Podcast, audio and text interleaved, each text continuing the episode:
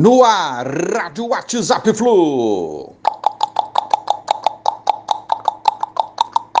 Onde a galera aça tricolor, 17 de setembro de 2021. Renovação.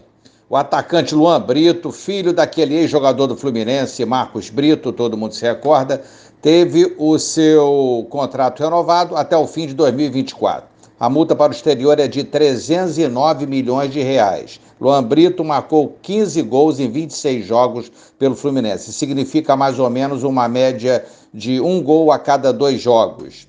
Parece ser artilheiro esse moleque aí. Vamos ver. Lembrando, o Fluminense está em oitavo no brasileiro da categoria e derrotou o Vasco, estando assim na final pelo Carioca. É um procedimento comum e muito bem adotado aí pelo Fluminense. Só nesse ano foram várias renovações aí da, da molecada de Xerém. Isso ajuda o nosso clube em duas frentes. O aproveitamento, aproveitamento desses jogadores no time profissional, de alguns, claro, né? E negociações dos mesmos para outros clubes. Show de bola. Bom, vamos lá, vamos falar de Egídio. O Fluminense não procurou para renovar, ele tem um contrato até o final desse ano.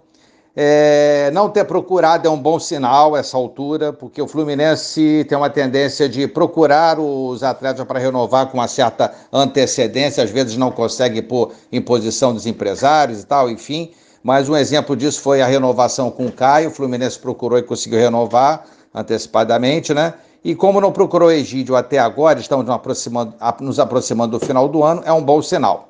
Precisamos de um lateral esquerdo bom que chega que chega, veste a camisa e não entrega para mais ninguém, agrada a torcida e cria raízes por ali. Chega de falhas na lateral esquerda tricolor. O empresário do Egídio diz que o mesmo tem mercado. Então, beleza, melhor ainda. Contrato até o fim do ano, um abraço e boa sorte.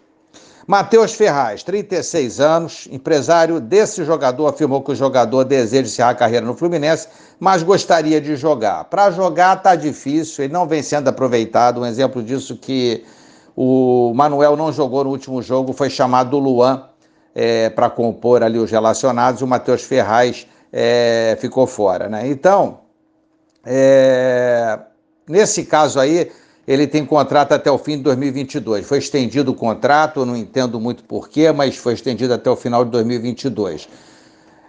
Assim, cara, como é um cara que é, é tranquilo, tentaria uma liberação amigável para que ele possa atuar por outra equipe e seria bom para o jogador e bom para o nosso Fluminense. Opções caseiras pedem passagem. A eliminação do Fluminense na Copa do Brasil é claro que trouxe muito problemas aí entre os torcedores, revolta total, especialmente razão da escalação do Fluminense com Danilo Barcelos e Wellington. Né? Esses jogadores realmente não podem vestir a camisa do Fluminense. Isso aí foi alvo de muitas críticas a Marcão e à diretoria tricolor. Então, esse, essas opções caseiras aí. Temos o Wallace, que está pedindo passagem, temos o Matheus Martins arrebentando no sub-20, tem esse Luan que acabei de falar há pouco, o Luan Brito fazendo gols, tem que ser testados e aproveitados ou criar mais é, experiência em jogos da base, enfim. Tem o John Kennedy, que está fazendo gol tudo quanto é jeito. É, enfim, é botar essa molecada aí para jogar. Cuiabá e Flusão. Vamos ao que interessa agora, no gestor só o Campeonato Brasileiro, segunda-feira, 20 horas, na Arena Pantanal. 21 rodada do Brasileirão. O Fluminense deve ter alguns desfalques aí. Certos André e Fred suspensos para esse jogo.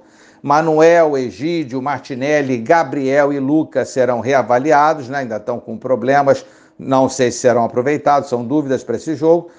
É, Casares poderá jogar, não atuou no jogo passado por já ter jogado a Copa do Brasil pelo Corinthians. E é isso aí. Vamos ver o time que o Marcão vai conseguir botar é, em campo, né? O Cuiabá vem fazendo uma boa campanha também, um adversário perigoso, né? Então não tem jogo fácil no Brasileirão. O Fluminense tem que abrir o olho. E o árbitro dessa partida será Ramon Abate Abel, da Federação da... de Santa Catarina. Então, galera, é isso aí. Vamos continuar pontuando pelo brasileiro para a gente brigar por essa vaga liberta 2022. E, como falei ontem, é, paralelamente a isso, a diretoria ir se mexendo na composição de um elenco melhor do que o desse ano, né, com, com setores mais é, bem servidos, né, e não com tantas carências como a lateral esquerda, o setor de criatividade do meio-campo, para que a gente possa fazer um 2022 melhor. Um abraço a todos, valeu, tchau, tchau.